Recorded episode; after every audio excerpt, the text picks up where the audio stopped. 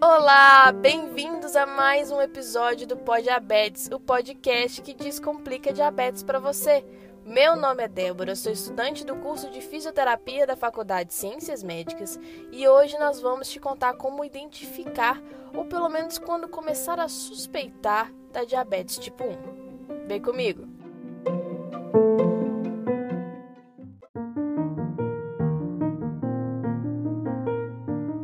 A diabetes tipo 1?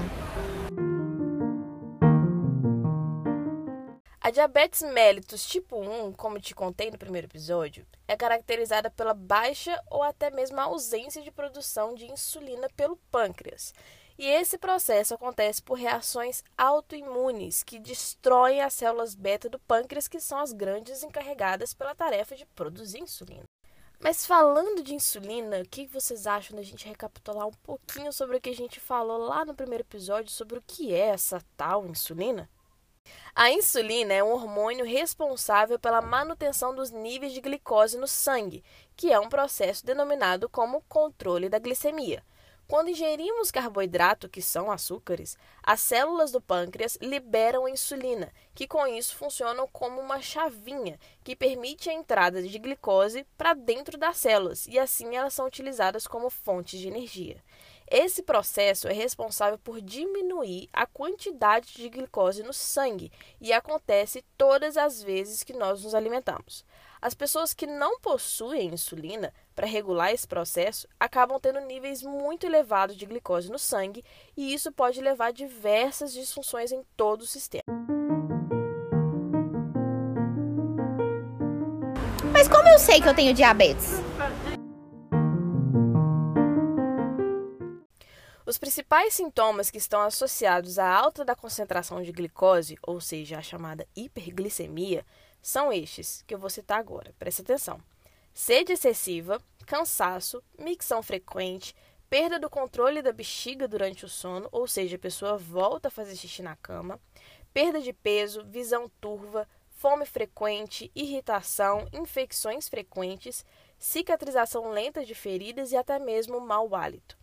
Depois de tudo isso que eu citei, você pode estar se perguntando, Débora, eu tô com muita sede, me sentindo muito cansado, muito cansado ultimamente. Eu tô com diabetes então, né? Calma, meu jovem, não é bem assim. Só sintomas não batem o martelo para nenhuma doença ou condição. Sempre é preciso procurar mais informações através de exames. Até mesmo porque alguns desses sintomas que eu citei podem se apresentar em pessoas que só estejam com a glicemia alta por algum motivo à parte, independente de ter diabetes mellitus tipo 1 ou não. Por isso, é necessário realizar alguns exames específicos para confirmar suspeitas de diabetes a partir dos sintomas que a pessoa pode apresentar. O método mais clássico de realizar é através do exame de glicemia. O exame consiste na coleta de sangue em diferentes dias para verificar alguns critérios, que são esses assim, ó. Glicemia em jejum acima de 126 miligramas por decilitro, glicemia em qualquer momento do dia acima de 200 mg por decilitro e hemoglobina glicosada maior do que 6,5%. Mas tudo isso seu médico, assim que você apresentar os exames, ele vai te explicar. Depois de diagnosticada, caso a diabetes realmente seja presente, é feito também um exame para identificar a presença de autoanticorpos no sangue, ou seja, anticorpos produzidos contra as células que fazem a insulina. Com o diagnóstico precoce, é possível que os tratamentos comecem mais cedo e assim possam reduzir os impactos que essa doença pode trazer, principalmente se for descoberto durante a infância ou a adolescência. Um dos primeiros sinais de diabetes mellitus em crianças é a chamada cetoacidose diabética, que ocorre quando há ausência de insulina e a célula não recebe a quantidade adequada de glicose e então ela parte para usar os estoques de gordura para produzir energia. Só que existe um porém. Quando quebramos gorduras para ter energia, o nosso corpo também produz substâncias ácidas, chamadas corpos cetônicos, que em grandes quantidades são tóxicas e promovem acidose do pH sanguíneo, e isso pode até mesmo ser fatal. Crianças e jovens acabam morrendo da acidose pela falta de diagnóstico e do controle da glicemia. Por isso, a gente precisa ressaltar a importância de se cuidar e observar os sinais e sintomas que o corpo do seu filho ou até mesmo seu corpo pode estar mostrando. Só assim podemos evitar impactos futuros.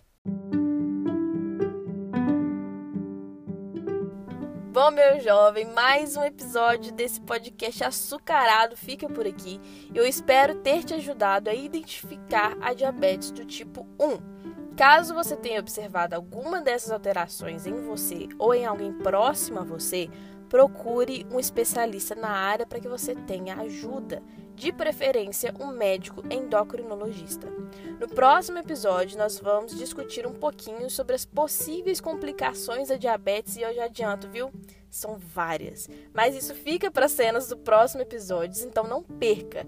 Mais um lembrete para você, hein? Nos siga no Instagram, é @poddiabetes. E lá nós fazemos postagens todos os dias, interagimos com vocês por lá e sempre lembramos quando tem episódio novo lançado.